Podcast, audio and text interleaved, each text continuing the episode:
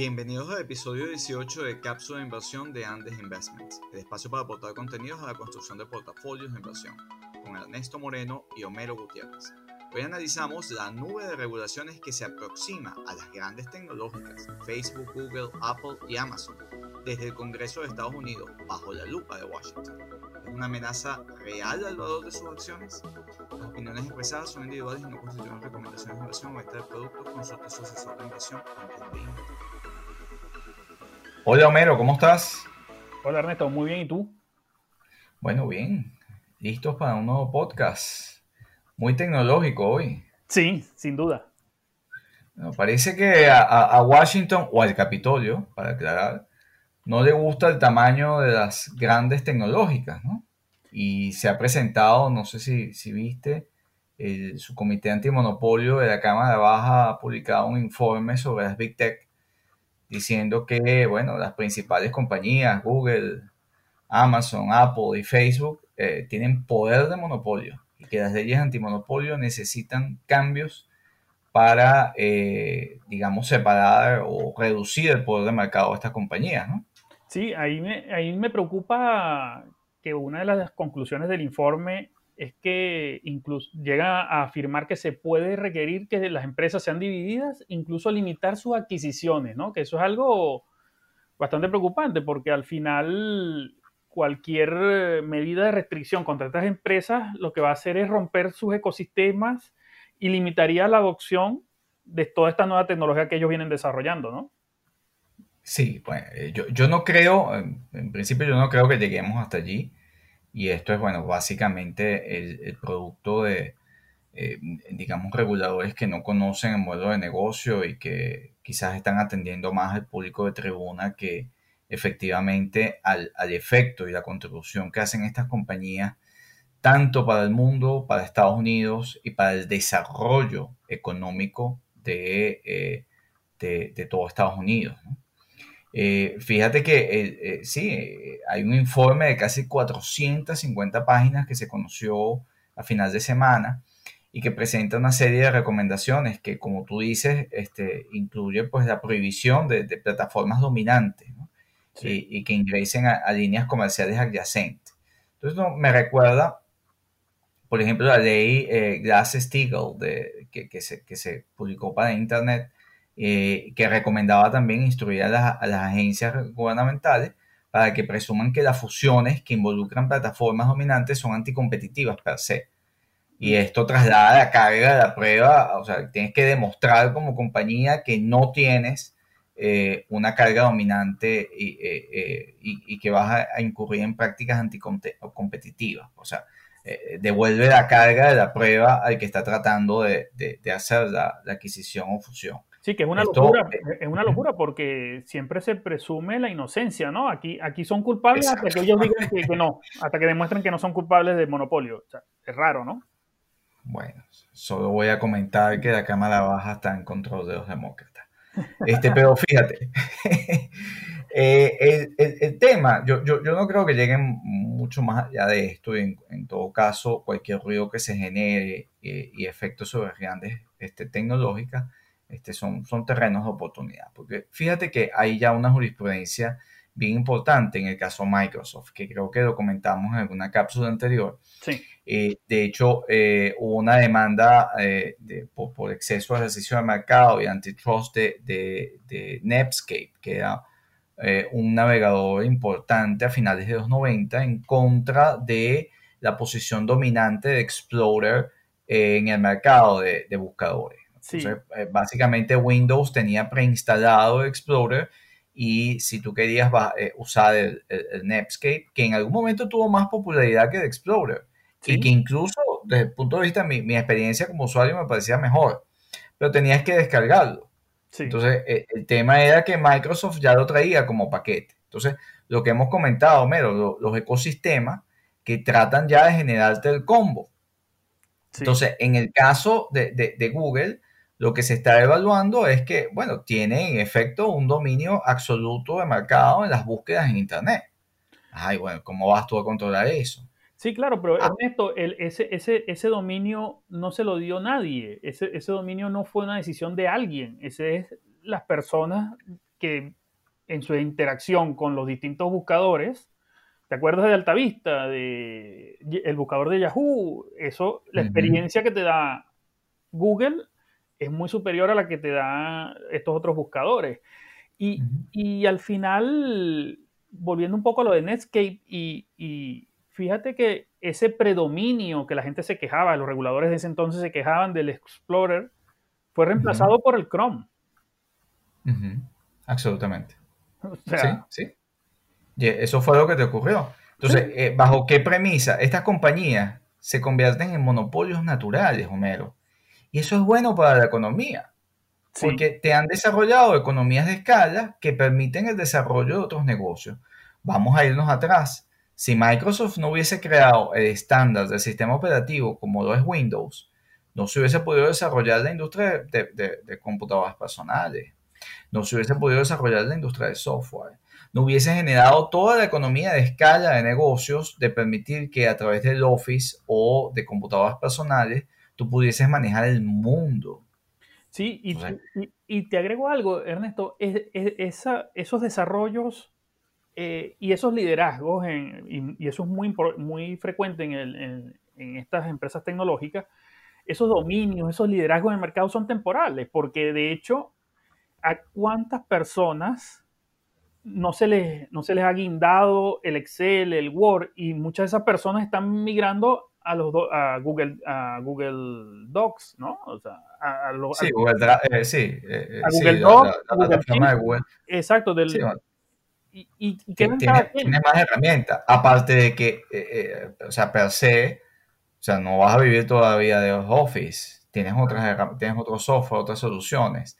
O sea, el software as a service te ha reemplazado buena parte de las funciones que te exige Excel. Exacto. Como hoja de cálculo. Entonces, el, mercado va migrando en general y, yo, yo lo que considero, fíjate, si vemos cada una de las cuatro, ah, de qué se le acusa a, Apple, que hemos tocado ese tema acá en, en, las cápsulas, de su posición de dominio en la plataforma de aplicaciones. Sí, pero ahí, pero hay, algo evidente.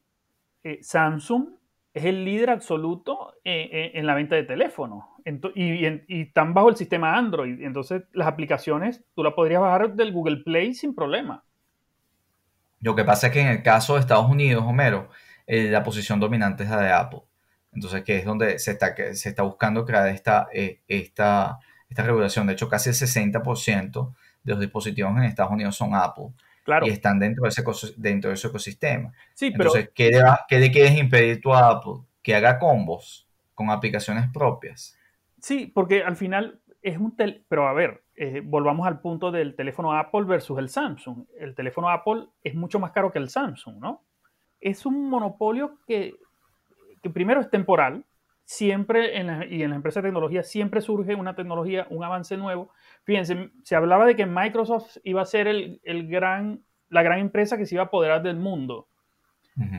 Bueno, salió Apple y no lo hizo, salió Apple, Amazon, Google. Eh, es que quizás gracias a Microsoft todas las demás funcionan. Todas las demás existen. Exactamente. Eh, eh, imagínense un mundo sin todas las demás y solo Microsoft y hubo necesidad de poner alguna regulación a Microsoft para, al respecto, ¿no? Tú tienes que permitir el monopolio natural, tú tienes que permitir la economía de escala, tú tienes que permitir los estándares que permitan el desarrollo de tu economía y de la industria.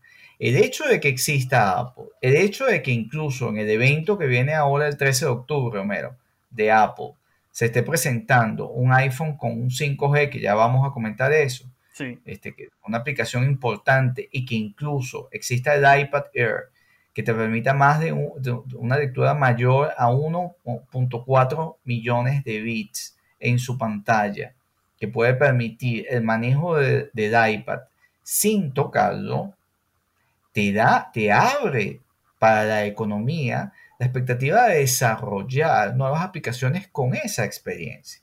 Entonces yo creo que puntualmente en este caso, Mero, yo no creo que vayamos a llegar a ninguna regulación relevante que rebane valor a las grandes tecnológicas.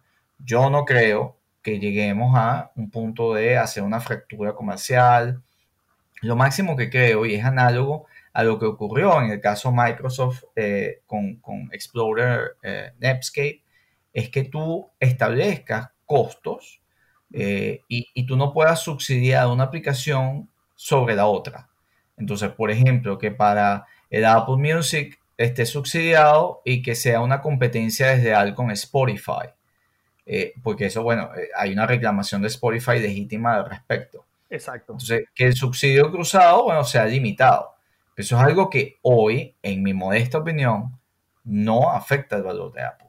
Porque más bien, Apple está incorporando con los, los bondos a través de Apple One mucho más valor en, en, en su, en, su guidance y en su, en su expectativa de crecimiento para sus inversionistas.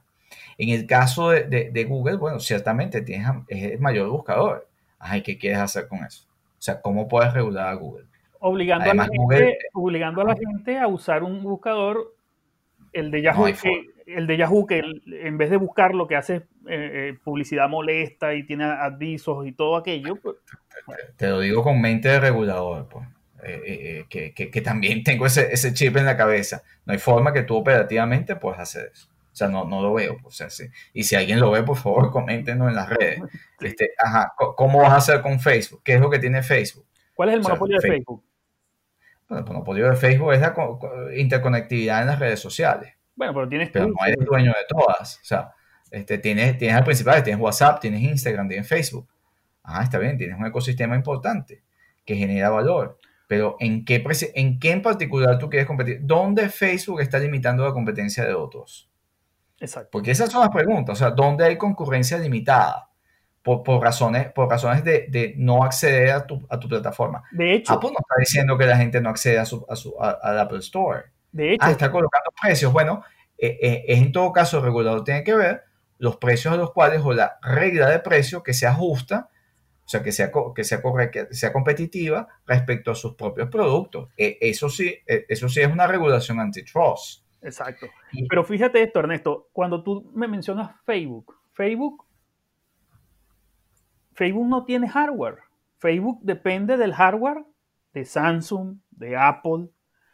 Entonces, este es un monopolio, esa acusación de monopolio contra Facebook, porque pues, pues definamos, definamos monopolio, donde hay concurrencia limitada, o sea, donde yo tengo un poder de mercado para limitar que otro participe. Facebook no lo tiene. lo tiene. Pero Facebook, Facebook, no. Facebook no. Eh, eh, de hecho, Facebook depende de la data eh, que te puede proporcionar los dueños de los dispositivos, que son los que su contacto a los usuarios. Pero de nuevo, yo creo que aquí lo que hay que evaluar es dónde hay, vuelvo a repetir la palabra, concurrencia limitada donde yo tengo capacidad de cerrar la puerta para que otros no entren en el mercado. Entonces, eh, Google la tiene. Bueno, Google la tiene si cierra la participación en Google eh, Play. O, establece que su, sí, que eh, tanto en Google Play como en los buscadores dentro de, en, sus motores de búsqueda. Apple lo hace si no permite la entrada al Apple Store de ciertas aplicaciones. Sin embargo, ya, y ya vamos a conectar con, con el evento de Apple. Facebook lo haría si no permite que otros tomen data o publiquen, etcétera, dentro de sus redes sociales. Y no hemos hablado de Amazon, que ni siquiera es el mayor e-commerce, o sea, ni siquiera es de mayor alcance, porque Walmart es más grande desde el punto de vista de, de, de, cobertura y, de, número de empleados, por ejemplo. Sí, y como, comentamos, y como comentamos en una cápsula anterior, las perspectivas, la infraestructura de tiendas de Walmart hace que Amazon esté preocupado porque los drones van a despegar de las tiendas de cercanía de Walmart. En cambio, Amazon, tiene un centro de distribución a 200 kilómetros de, las zonas residenciales. Exacto, pero eh, lo que se le acusa a Amazon es que tiene una posición de dominio sobre el número de vendedores que interactúa. ¿Te acuerdas que hablamos? Que incluso en el, hasta el 16, 2016 Walmart solo tenía 50.000 vendors dentro de su, dentro de su plataforma, mientras ya Amazon tenía más de 4 millones. Entonces, ciertamente hay una gran diferencia, pero bueno, ese, es el modelo de negocio que trabajó Amazon. Entonces, ¿qué quieres? Que no participe, eh, eh, o sea, que, que, que, que, tengas que picar tus vendedores, etcétera, o, solamente puedes vender eh, libros y no puedes vender ropa. O sea, Exacto. O sea, son, son, operativamente, enunciado puede ser de la ideología que tú creas pero operativamente, a ver, ¿qué es lo que tú quieres hacer? Cuando tú me dices, estás ejerciendo poder de, mercado, e, explícame cómo lo ejerzo, o sea, o explícame en dónde quieres que no lo ejerza, o sea, dónde yo no dejo participar a alguien. Amazon es una gran ventaja, es una gran puerta para que pequeños negocios puedan vender.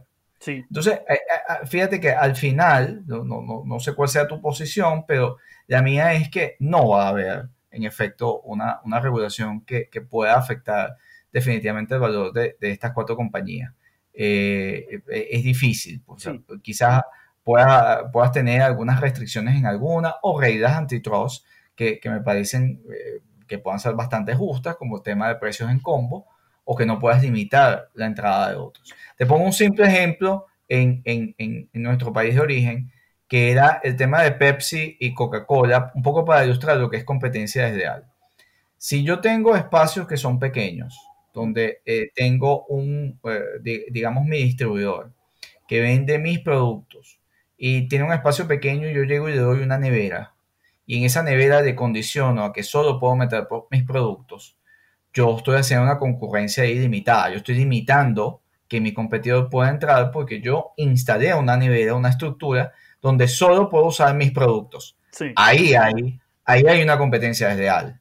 Ahora, me pregunto, ¿dónde está viendo el regulador demócrata, eh, perdón, el regulador del Congreso de Estados Unidos, dónde está viendo la, competencia desleal? Eh, ah, que Apple quiera cobrar unos precios distintos. Ah, bueno, tú fija entonces ¿Cuál es la regla de precios que debes establecer? No, porque esa regla de precios, ¿qué vas a hacer? ¿Encarecer las aplicaciones a los demás? Tampoco. Yo lo que creo que el comité eh, del Congreso, lo que creo que está persiguiendo algunos fantasmas, de que como ve que Google tiene varios negocios, varios segmentos, varios modelos de negocio, Facebook tiene varios modelos de negocio, Apple también tiene varios modelos de negocio, Amazon igual, ellos creen que como están en muchas partes, tendrían un poder supremo de limitar la competencia. Pero aquí te voy a poner un ejemplo de una empresa que, es General Electric. General Electric estaba desde motores de avión hasta lavarropas. Una línea inmensa de... ¿Y quién habla hoy de que General Electric tiene un monopolio? Yo lo que creo es que eh, están persiguiendo algunos fantasmas, están persiguiendo algunas cosas, no están entendiendo bien estos temas de, limitar la concurrencia en los mercados y eso es todo lo que explica, lo que estaría detrás de esto, de, este informe. Bueno, si llegan a caer por, razones regulatorias, puede más bien ser una oportunidad. Homero, tenemos el evento de Apple el 13 de octubre. Sí. esperado por mucho, esperado por muchos, ¿no? Sí. Mira, eh, probablemente va a haber ah, anuncios en, 5G importantes y creo que lo comentamos en, unas noticias anteriores de, los productos que, vienen, ¿no? del bundle de, combos de, servicios y todo eso, ¿no? Y yo espero avances o ver algo hacia el iPhone Air, porque esa tecnología del iPad Air, eh, que por cierto no, no, he podido, no he podido probarla, eh, creo que se va a extrapolar al teléfono y eso es sencillamente masificarlo. Y eso es masificar la experiencia de que no tengas que tocar el teléfono. Y eso te abre al universo de gaming, que por cierto hay que, hay que hablar de tema de juegos. No, no, no nos hemos metido allí, Homero. Próxima cápsula. Eh, eh, los temas de experiencia, por, digamos, realidad aumentada, oye, son variados teniendo el nuevo hardware. Ahora hay que preguntarle a los reguladores del Congreso, ¿quieren limitar que Apple desarrolle estas nuevas experiencias, este nuevo mundo? Probablemente como es el único que la, que la tiene, ellos van a interpretar que es un monopolio. Sí. Ahora, rápidamente, Homero, para, ya para cerrar esta cápsula, eh, lo que se va a encontrar iPhone, eh, el iPhone 5G y Apple, es que los carriers en Estados Unidos, o sea, los operadores telefónicos, no soportan la estructura de 5G homogéneamente. De hecho, solamente, o sea, Verizon, que es el que tiene la mayor velocidad de 500 Mbps, solamente cubre el 0,5% del territorio de Estados Unidos. Y ATT, que lo hace a nivel nacional, solo tiene 60 eh, Mbps. T-Mobile, que es el, digamos, el que está en el medio, tiene una, tiene una velocidad de 300 Mbps, pero tiene una cobertura de tan solo 33% del territorio nacional. Sí, de hecho, eh, Ernesto, esto, esto puede ser un cuello de botella para la adopción de toda esta tecnología que está desarrollando Apple y, y, va a ser una limitante importante en masificar la tecnología y la masificación es lo que va a traer menores costos, desarrollo de nuevas tecnologías, desarrollo de nuevo software que va a contar con una plataforma extraordinaria que puede ser el, eh, el nuevo iPhone Air, ¿no? Así es. Bueno, Mero, eh, fíjate, ya mi palabra final, eh, las grandes tecnológicas alcanzan casi 25% de Standard Poor's Index. Tiene unos tiempos hacia adelante un poco volátiles con estas regulaciones y un poco también con el comportamiento, dependiendo del, escenario y del resultado electoral en Estados Unidos y hacia dónde vayan las regulaciones y, la inflación. Este, pero lo, lo, que sí podemos decir es que en este momento las grandes tecnológicas están allí en ese posicionamiento porque definitivamente están no solo facturando y manteniendo su facturación continuamente, sino adoptando y tomando cada vez más espacios de otras industrias eh, eh, en, su pedazo, en su torta de negocio. Bueno, Ernesto, eh, buena, buena discusión en, en esta cápsula, ¿no? Tecnología sigue adelante, aunque tenga volatilidad enfrente. Así es. Hasta la próxima. Seguimos. Hasta la próxima.